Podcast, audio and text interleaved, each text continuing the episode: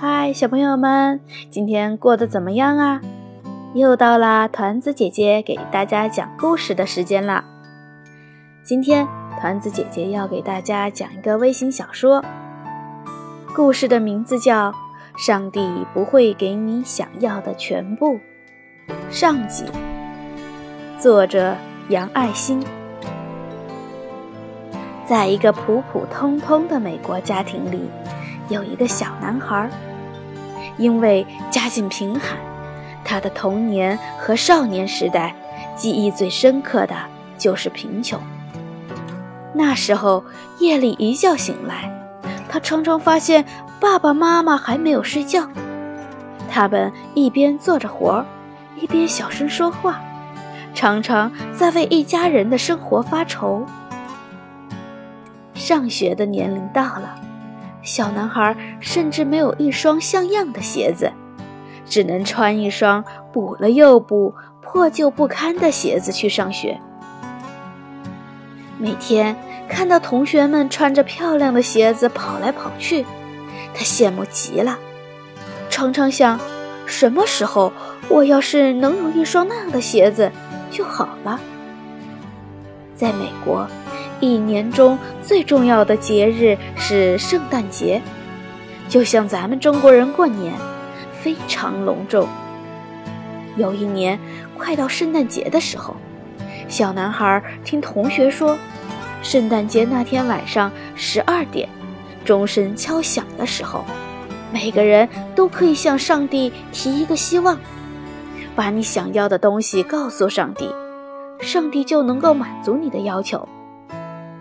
小男孩一听，高兴极了，对同学说：“我想要一双漂亮的鞋子，可我怎么和上帝说呢？”同学告诉他：“只要在圣诞节晚十二点以后走进街上任何一家有鞋子的商店，告诉老板你的要求，老板就会代表上帝把鞋子给你。”圣诞节终于到了。那天晚上，快到十二点的时候，小男孩来到街上，到处还都是灯火通明呢。他走到一家有大橱窗的商店，隔着窗子看到里面货架上有一排漂亮的鞋子。小男孩立刻走进去，选了一双乌黑锃亮的圆头小皮鞋，然后对老板说。老板，今天是圣诞节，我特别喜欢这双鞋子。您能和上帝说一下吗？让他把这双鞋子送给我，行吗？老板先是一愣，看了看他脚上穿的破旧的鞋子，立刻明白是怎么回事了。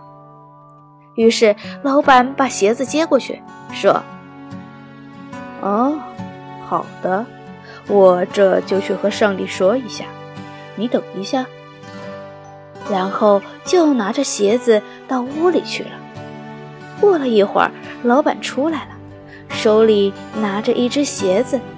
他把那只鞋交给小男孩，对他说：“听着，孩子，上帝说了，他不会给你想要的全部东西，只能给你一只鞋子，剩下的那只鞋子。”得由你自己想办法赚钱来买。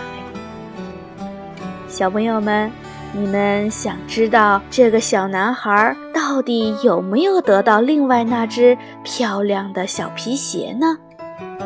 那么，请你明天继续来收听《上帝不会给你想要的全部》下集吧。